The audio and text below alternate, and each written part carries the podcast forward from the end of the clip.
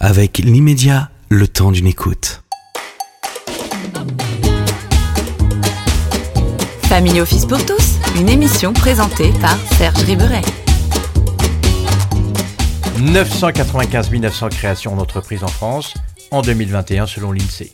Ce sont autant de structures qui ont dû choisir leur régime fiscal et social au moment d'une matriculation et tout cela sans se tromper. Le choix du régime fiscal est bien souvent bancal au démarrage, il devient chronophage, difficile et surtout coûteux de récupérer la bonne trajectoire. Michael, expert comptable, fiscaliste, accompagne des entrepreneurs. Nous abordons ensemble ce sujet et c'est maintenant dans l'émission Family Office pour tous. Quelles sont les, choses à mettre en place euh, pour pouvoir appréhender ces, éléments? Dans de bonnes, bonnes conditions Ce sera ma première question. Alors, c'est une bonne question, Serge, d'abord. Euh, alors, euh, je vais commencer en donnant une petite, une petite étude. Il y a une, étude Opinion, Opinion Valley qui indique en 2020 que mm, un tiers de, des, des Français salariés sont tentés par l'entrepreneuriat. Oui, un tiers, tout de même. Donc, ouais, donc c'est un, un, chiffre qui est assez important. Et même et dans ce stock-là de, de, tiers de, de, personnes intéressées par le salariat, il y a 54% des, euh, des intéressés qui souhaitent se lancer dans un horizon de deux ans. Donc en fait, là, on parle vraiment d'un nombre de Français qui est assez, euh, qui est assez considérable. Donc c'est imminent. Donc c'est imminent. Euh, c'est vrai qu'avec les nouvelles euh, façons de, de, travailler, le, le fait que maintenant vous pouvez un peu travailler un peu de, de partout, de chez vous, dans un jardin, dans un café, de nouvelles formes de, de travail ont, ont, émergé. de plus en plus de nos clients sont des salariés qui veulent parallèlement à leur activité de salarié, euh, monter un business, tout simplement. Mhm.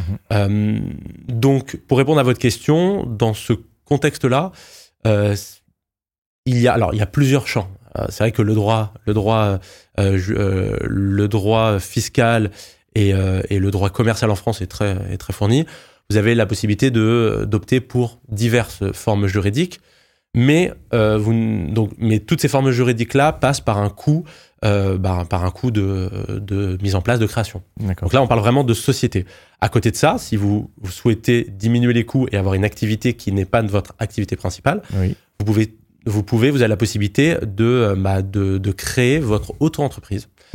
C'est un mécanisme qui existe depuis une dizaine d'années, euh, où en fait le, euh, le salarié, en, l'occurrence qui a une activité principale, peut euh, s'immatriculer à un numéro, ce qu'on appelle un numéro de SIRET, donc un, un numéro unique qui, où en fait il réfère au niveau, au niveau fiscal, au niveau social, et en fonction de son activité, bah, en fait il aura une certaine imposition et il aura des cotisations sociales qui lui seront prélevées en fonction du secteur dans lequel il exerce. Donc ceci est complètement, euh, complètement faisable et, et nous, euh, en tant qu'experts comptables, on commence à suivre de plus en plus d'auto-entrepreneurs qui ont une activité annexe à leur activité principale de salarié. De salarié, d'accord. Donc vous, vous, sentez cette lame de fond qui est le. On sent cette lame de fond. Alors encore, encore une fois, euh, cette activité-là, elle est vraiment, enfin cette, ces modalités-là, l'auto-entreprise, elle est vraiment, euh, elle est vraiment pertinente lorsque vous avez une activité qui est annexe. Quand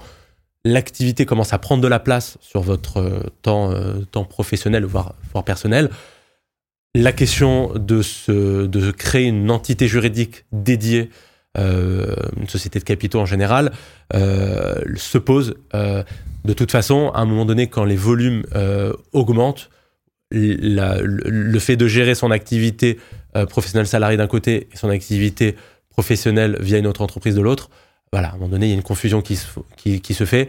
et hein. là, dans, tout, dans, dans, dans ce cadre-là, une, société est plus, est plus pertinente à créer. Voilà. D'accord. Donc, en fonction. Euh, oui, pardonnez-moi, Léo, vous vouliez dire quelque chose Non, non, je voulais juste savoir, pour moi, par exemple, là, demain, je vais ouvrir une, société, par exemple, euh, je vais ouvrir ma, propre entreprise et vendre, par exemple, des, créer ma marque et puis vendre quelque chose sur Internet. D'accord. C'est quoi concrètement ce que j'ai à faire pour être dans la légalité, pour pouvoir opérer euh, et, Alors, c'est très simple. Tu, c'est le ciré, vous m'avez dit. Mais... Tu, vas, bah, tu vas sur le site. Euh, des auto-entrepreneurs euh, mhm. sur, enfin, tu tapes Google, euh, auto-entreprise, créer auto-entreprise sur, sur Google, et en quelques clics, tu peux créer ton auto-entreprise. D'accord. Les démarches sont très. En fait, c'est fait pour ça. C'est très simplifié. Voilà, c'est très simplifié, c'est très allégé. Après, il y a diverses modalités dont on rentrera pas dans, dans le détail là à l'heure actuelle. Mais en fait, ce qu'il faut, ce qu'il faut retenir, c'est que contrairement à une société où en fait on a euh, pas mal de paperasse, on a, des on a une comptabilité qui est obligatoire. On, va, on parlera d'obligations dans un second temps, mais on a beaucoup d'obligations, des obligations juridiques, des obligations comptables, des obligations fiscales. Dans le cas d'une autre entreprise, c'est beaucoup plus allégé. Et en fait, la seule, euh, la seule restriction et la seule obligation, c'est de déclarer, soit mensuellement, soit trimestriellement, tes revenus, tout simplement. Demain, tu vends, je te dis, euh, on donne un exemple de 1500 euros, de, tu fais 1500 euros de vente euh, sur le mois, sur un, mois X, bah, tu dois déclarer ces 1500 euros à la fin du mois, au début du mois d'après, plus précisément. Et en fait, pas d'obligation de comptabilité pas d'obligation fiscale non plus. Euh, seulement, en fait, tu vas déclarer tes revenus et en fait vont être ponctionnés un forfait d'impôt et un forfait de charges sociales. Parce qu'on estime que euh, c'est une, activité euh, professionnelle, donc tu dois être soumis à ces deux euh, ponction-là, mais au-delà de ça, tu n'as pas grand-chose d'autre à faire. Donc c'est très très simple en fait. C'est très simple. Alors après, il y a un seuil. C'est pour ça que tout à l'heure, je parlais des, des différents. Enfin voilà, quand ça commence à prendre un peu de place, mhm. là, il faut basculer vers une autre, une autre forme. Euh, mais l'idéal, dans ton cas en particulier, c'est de, de créer ton entreprise. Le, le seuil est combien, Michael? Euh, alors il évolue. Euh, là, on est à 70 000 et quelques euros. Donc en fait, jusqu'à 70 000 euros. Euh, alors après, c'est pour ça que je voulais pas rentrer. Bon, on va rentrer un petit peu. En fonction du secteur, si tu, si on fait du service ou si on fait de la vente de marchandises, les seuils ne sont pas les mêmes. Parce qu'on estime que les ventes de marchandises, en fait, les volumes sont plus importants. en fait, les seuils sont euh, euh, plus élevés que sur du service, par exemple. Est-ce que je dois, puisque d'autres podcasts en parlent, euh, sur l'aspect retraite ou fin d'activité, est-ce que lorsque je suis auto-entrepreneur, je, cotise, vous l'avez dit tout à l'heure, mais est-ce que cela compte pour ma retraite ou pour ça j'ai des démarches à... Alors, cela compte, cela compte pour la retraite. Alors après, ça peut faire doublon avec l'activité de salarié. Mais en fait, quand on prend le dispositif, on le prend, euh, on le prend à proprement parler. C'est-à-dire que même si euh, le, fait de cotiser bah, nous rapporte pas de couverture ou de protection sociale euh, complémentaire, bah, en fait, le système est pensé pour déjà, euh, bah, pour déjà diminuer les volumes de façon importante par rapport à des, à des charges sociales qui peuvent être appliquées dans une société, sur une société classique. D'accord. Donc concrètement, euh, je sois euh, jeune à la sortie de l'école et j'ai envie euh, de, de, pouvoir, de manière exclusive ou inclusive, mettre en place une structure, je débute et je monte en puissance tout à fait. Et, j'y mets une organisation euh, en, en, corrélation avec mon activité. Et je la ferai évoluer. Donc auto-entrepreneur, puis, puis, puis, puis, puis. Exactement. Alors en fait, l'avantage, euh, on avait déjà, on a déjà évoqué ça, mais pour de la fiscalité personnelle dans un autre podcast. Euh, l'avantage de ce régime-là, c'est que du coup, tout ce qui est lié à la gestion administrative d'une activité professionnelle simplifié. Est, est, est très simplifié. C'est-à-dire qu'en fait, vous ne devez déclarer que vos revenus. Donc dans ce cadre-là, c'est assez simple. Il n'y a pas de, on n'a pas des pochettes à mettre en place, enfin à, à préparer. Avec, des pochettes, c'est-à-dire? Bah dans une, on pourra en parler peut-être à l'occasion d'une autre, d'une autre, d'un autre podcast, mais dans le cadre d'une comptabilité de société, il faut avoir une, une, organisation qui est assez rigoureuse. Si on va avoir, si on va avoir une intelligibilité de, du, bah, de, de la réalité économique de la société au niveau des comptes, il faut, faut bien faire les choses et il faut être rigoureux et être assez organisé. Là, on n'est pas on n'est pas sur ces volumes-là et on n'est pas dans cette organisation-là. Là, en fait, le seul, la seule chose qu'on a à faire, c'est à déclarer ses revenus. Donc c'est ouvert à tout le monde. C'est ouvert à tout le monde et il euh, n'y a pas de voilà d'organisation à mettre en place pour ça. D'accord. ok. Un exemple, euh, je ne vais pas vendre de marchandises, je ne vais pas euh, concevoir du savoir-faire du type graphiste et autres, mais par contre, je vais acheter un bien locatif mhm. et puis je vais le mettre en location. Euh, d'une certaine manière, sans rentrer dans le détail encore une fois, quel que soit le dispositif, LMNP, CDI ou autre. Euh, Est-ce que je me dois de m'immatriculer euh... Alors c'est une bonne question. En fait, euh, alors sans rentrer vraiment dans le détail, s'il vous plaît. Euh, on, on, nous, enfin, on vient, on, on, nous sollicite beaucoup pour ce qu'on appelle le dispositif LMNP qui est un dispositif. Euh, Donc, voulant dire, pardonnez-moi Alors, pardon, LMNP, c'est vrai que. Euh, loueur meublé non professionnel. En fait, c'est un dispositif fiscal qui est très avantageux. On va, on va la faire assez courte, qui est très avantageux euh, quand on veut investir vraiment dans de enfin, quand on veut faire un investissement locatif. Euh, pour ce faire, dans ce cadre et dans cette activité-là, en fait, moi j'ai beaucoup de clients qui viennent nous voir.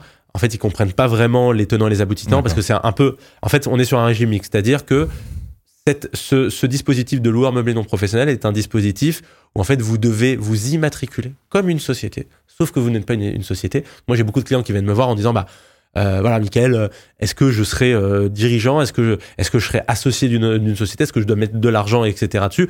Parce que ce dispositif, sans faire de teasing, vous fait économiser tout ou partie de l'impôt sur vos revenus liés de cette de l'activité de location.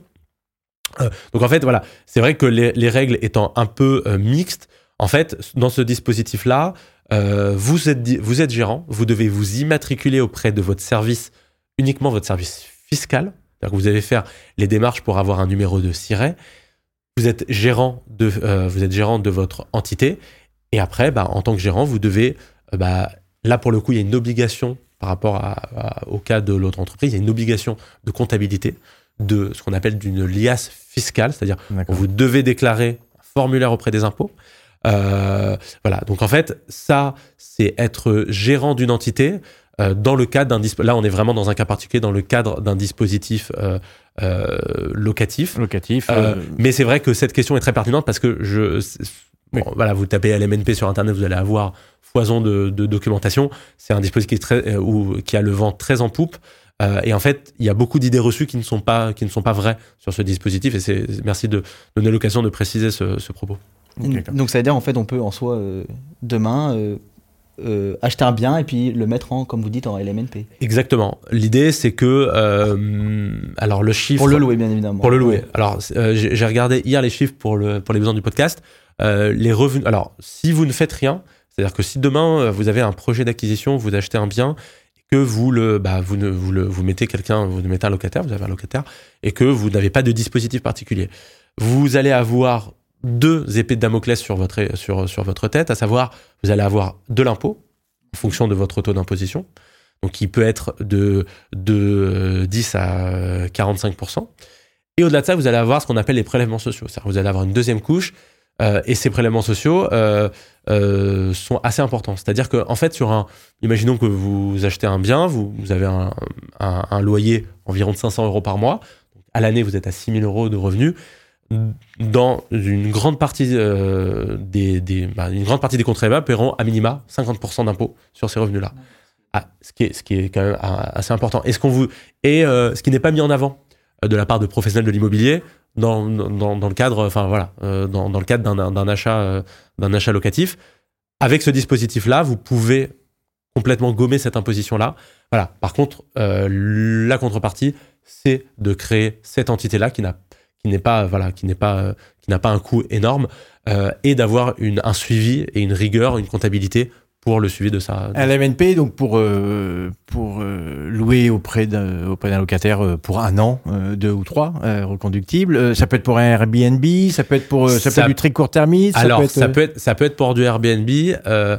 par contre, au niveau du Airbnb, les règles sont assez, sont devenues assez strictes. on n'a pas le droit de faire n'importe quoi.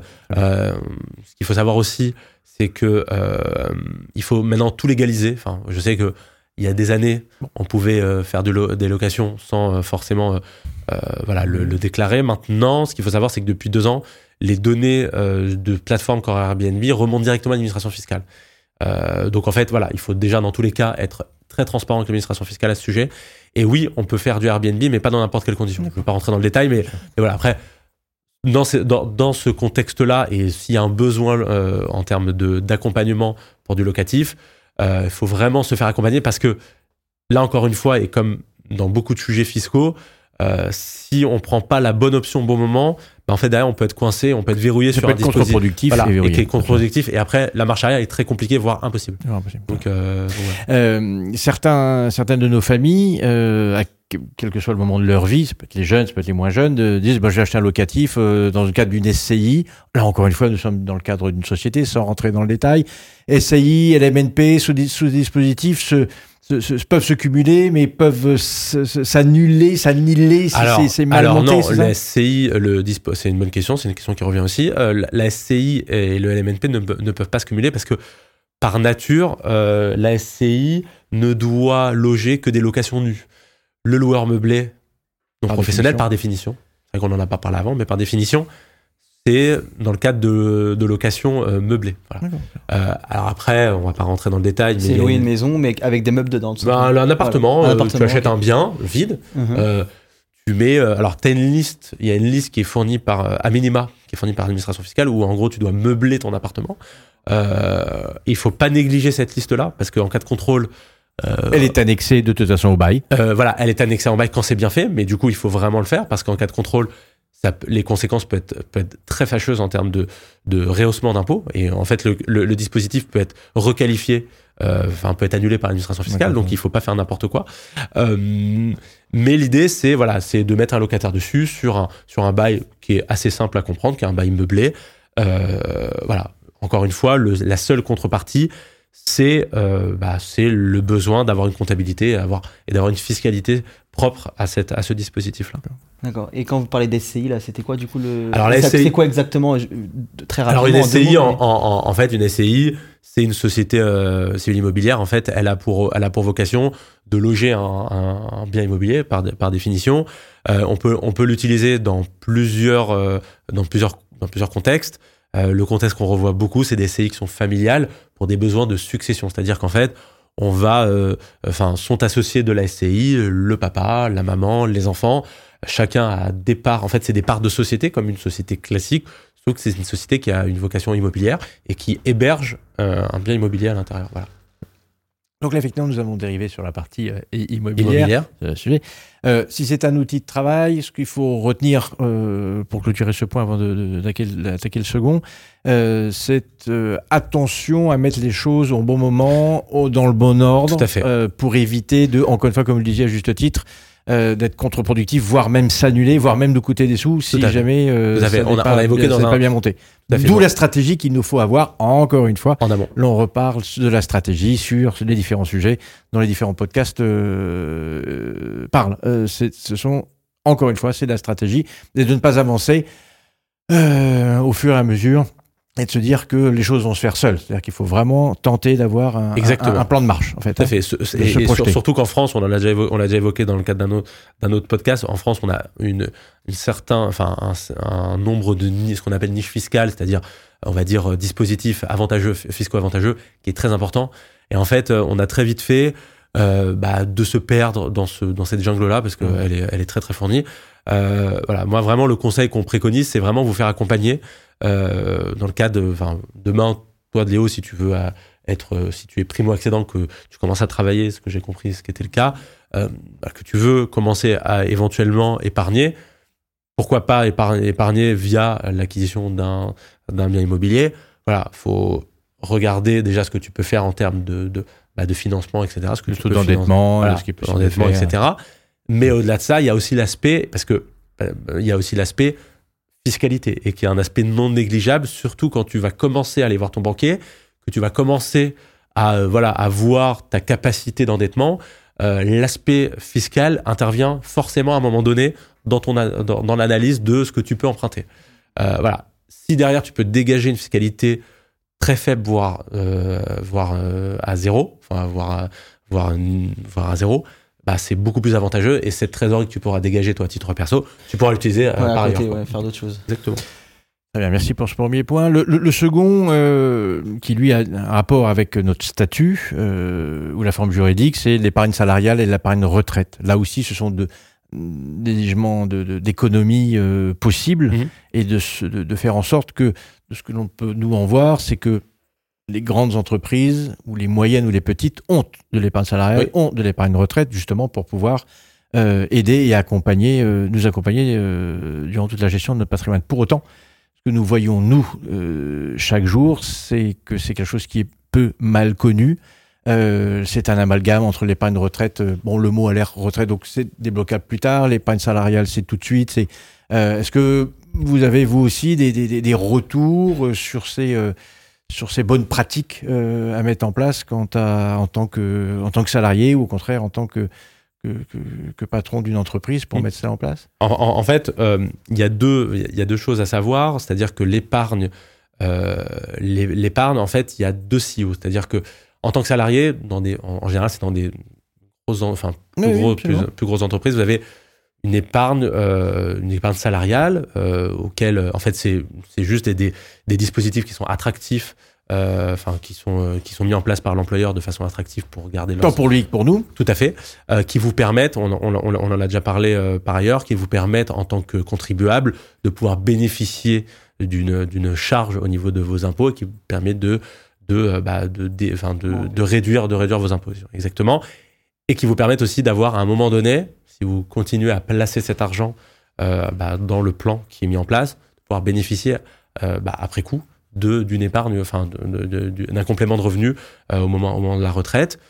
À côté de ça, il y a un dispositif qui existe, euh, qui est assez méconnu du grand public, euh, mais qui, qui est très intéressant.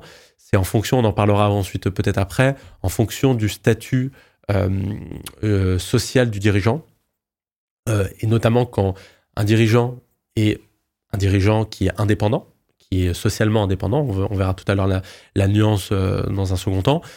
Euh, bah, en fait, il y a un dispositif qui s'appelle le dispositif Madelin, sans rentrer vraiment dans le détail, qui vous permet, qui permet à un, dirigeant qui est à la tête de son entreprise de déduire des charges au niveau de son entreprise et ce qu'il n'a pas déduit, ce qu'il n'a pas pu utiliser au niveau de son entreprise, qui peut le basculer au niveau personnel. Donc en fait, il y a énormément de dispositifs qui ont, bah, qui, qui, sont mis en place, mais qui ne sont pas assez utilisés ou qui sont mal utilisés. Donc en fait, encore une fois, c'est toujours le même leitmotiv, mais nous on le remarque du fait de notre pratique. Allez voir votre conseil, si vous avez un conseil, si vous avez un expert comptable ou autre, pour vous faire accompagner sur ces sujets-là, parce que c'est des sujets où en fait, euh, bah, c'est assez complexe. C'est des sujets qui sont assez, assez techniques, assez complexes. On voit pas forcément le tenant, les aboutissants à, court terme, mais qui peuvent vous permettre d'économiser de l'impôt, que ce soit de l'impôt société ou de l'impôt euh, sur le revenu. même pour les jeunes, du coup, même pour nous, c'est-à-dire on peut déjà commencer, comme vous dites, à épargner au niveau de la retraite. Alors je sais pas comment ça fonctionne exactement. C'est qu'on met de l'argent sur un compte. Euh alors, alors non. Alors là, les, les dispositifs dont on parle, c'est vraiment des dispositifs une fois que tu es devenu actif c'est pas de l'épargne, on va dire. Admettons que je suis actif demain, ce que je vais être, euh, bien, bien, bien, évidemment bientôt.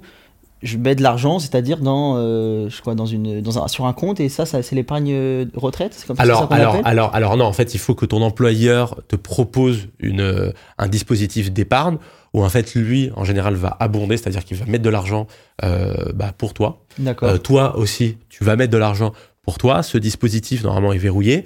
Et en fait, euh, c'est-à-dire qu'en fait, l'argent, tu ne peux pas le toucher, sauf événements euh, particuliers de ta vie, euh, mariage, enfin des événements où en fait tu as besoin de cash et tu as besoin de sortir de l'argent.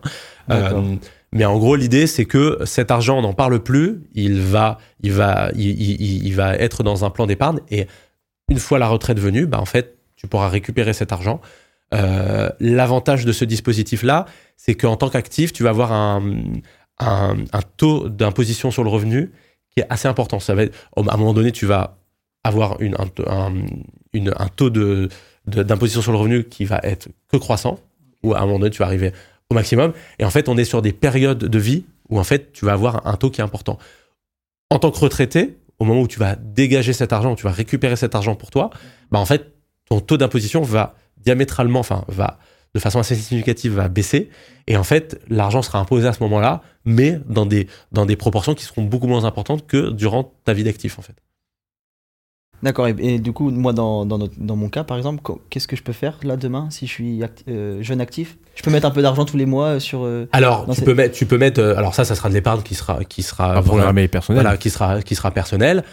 Après, c'est pour ça qu'on évoquait tout à l'heure le, le, des dispositifs, par exemple comme le loueur meublé ce n'est pas à proprement parler un dispositif d'épargne qui, euh, qui, qui, porte ce nom-là, mais en fait, c'est un peu ça. C'est-à-dire que demain, tu vas acheter un bien, tu vas le emprunter sur 20, 25 ans. Euh, au bout de 20 ans, tu seras propriétaire et du coup, du coup, ce sera un complément de revenu pour le futur. Donc en fait, c'est un peu, c'est un peu dans le même contexte, sauf que, pardon, sauf qu'on n'est pas, enfin, on est là, on est sur un investissement dédié sur du, de la pierre en Toujours se projeter, donc d'accord. Exactement, voilà. Ok, dernier point. Euh, sans trop rentrer dans le détail également, les dispositifs euh, du type euh, Madelin et autres pour les chefs d'entreprise. Alors, normalement, mon conseil, lui, et on peut le voir, euh, est là pour mettre cela en place. Donc ça, c'est ce qui est généralement fait. En revanche, l'optimisation n'est pas toujours, parce que je ne mandate pas mon expert comptable, mon commissaire de compte pour pouvoir faire ces éléments-là. Donc, est-ce que les plafonds sont respectés? Est-ce que j'ai fait le plein? Là aussi, il faut pouvoir euh, avoir euh, mm. changé de lunettes euh, pour pouvoir optimiser mon statut et la forme juridique dans laquelle dans laquelle je suis, c'est ça? Tout à fait. En fait, on, on, parlera un peu un, peu des statuts juridiques par la suite. Ce qu'il faut avoir bien en tête, c'est que quand vous faites accompagner, aucune information, vous pouvez pas faire d'économie d'information. Savoir que toutes les informations, que ce soit des informations familiales, patrimoniales, euh, même de santé, assurantielles, sont, assurantielles, sont très importantes et vont. Euh, euh, enfin, les professionnels qui vous accompagnent sont soumis en général à un, secret professionnel. Mais toutes les informations servent aux professionnels pour pouvoir vous aiguiller au mieux et pouvoir vous accompagner au mieux, et aussi pour pouvoir avoir les bons réflexes et si arbitrage on doit, on, doit mmh, faire, que l'arbitrage soit le plus pertinent possible. Donc ces plafonds, effectivement, sont à, sont à suivre. Oui, tout à fait. Euh, il y a la bonne et la mauvaise manière de se faire suivre, euh, de manière à, optimiser et mettre en place des éléments qui seront forcément démonstratifs pour plus tard, mais comme d'habitude, on a l'habitude de procrastiner, on a l'habitude de voir que le court terme. Euh, n'oublions pas de de nous projeter et de mettre en place des, des, des stratégies euh, gagnantes, en fait. Hein, c'est ça dont il s'agit. Et là, c'est un vrai travail de collaboration avec les différents conseils qui sont autour de, autour de nous, mm. euh, qui coûtent, je vous l'accorde, mais qui pour autant rapportent euh, par, rapport, par rapport au coût. Et il est excessivement important. En tant que family officer, nous le voyons, que nous avons capacité à faire économiser de l'argent, ne serait-ce que en mettant les, les, les, choses dans les bonnes cases. il ne s'agit pas là de rajouter de l'argent en termes d'épargne, mais au contraire simplement de mettre les ronds dans les ronds, les carrés dans les carrés. Et d'utiliser au mieux les, le reste, enfin l'épargne disponible euh, des contribuables, des dirigeants d'entreprises en, en, l'espèce. Et je voudrais juste rebondir sur un point, Serge, c'est qui est important, c'est que euh, ces sujets-là ne faut, faut pas les aborder une fois qu'on est proche de la retraite. Voilà, en fait, il faut vraiment hum. s'y atteler dès le départ et et c'est un très bon réflexe qu'a Léo de me poser toutes ces questions euh, sur, euh, bah voilà, il va rentrer dans la vie active euh, incessamment sous peu. Et il faut commencer dès le début et vraiment avoir un accompagnement, se faire accompagner de la meilleure façon dès le départ. Parce que derrière, encore une fois, il y a, des choix qui peuvent, qui pourront être irréversibles. Et acquérir les bons réflexes. Également. rapidement et de, comprendre de manière à pouvoir être en mesure d'agir. Est-ce que pour euh, aller plus loin, il existe euh, encore une fois des, un site en particulier? Est-ce qu'il y a euh, pour avoir les fondamentaux Est-ce que bah, chaque cas est vraiment particulier alors, alors, en fait, les, si on parle vraiment de fiscalité propre, hein, on va dire que la Bible, c'est le site, c'est le BOFIP, B-O-F-I-P, sur Internet. En fait, c'est les publications d'administration fiscale. en fait, c'est l'explication des textes fiscaux sur divers sujets, que ce soit de la fiscalité personnelle, de la fiscalité euh, professionnelle. Euh, après, voilà, les termes utilisés sont assez pompeux. Le nombre de pages est relativement. Voilà, je vous passe les détails. donc voilà. Après, vous pouvez communiquer, enfin, vous faire aider par. Il y a des juristes auprès de l'administration. Il y a un numéro qui est dédié au, renseignement auprès de l'administration fiscale. La problématique, c'est que ce, ce, numéro est pour l'avoir pour, pour avoir euh, des questions parfois, parce qu'il y, y a des sujets où arbitrage on, doit avoir, c'est assez complexe de les avoir. Voilà. Donc, euh, donc pour le coup, euh, ne faites pas l'économie d'un conseil, parce que certes c'est un coût, mais, mais voilà, vous, vous économisez et c'est exclusivement de l'investissement. En fait, c'est de l'investissement dans le futur. D'accord. Donc la fiscalité, pour conclure, la fiscalité du professionnel via une structure, soit un statut, une forme juridique, un dispositif fiscal, ça n'est qu'une pièce du puzzle Tout à fait. dans l'organisation patrimoniale qui, elle, euh, est, et, le puzzle lui-même. Et là, nous, nous venons de parler d'une pièce, euh, alors qu'il en existe un certain nombre. on, évoquera peut-être euh, lors d'un deuxième podcast les statuts juridiques, tous les différents statuts juridiques, les différents types de rémunération, le statut social du dirigeant.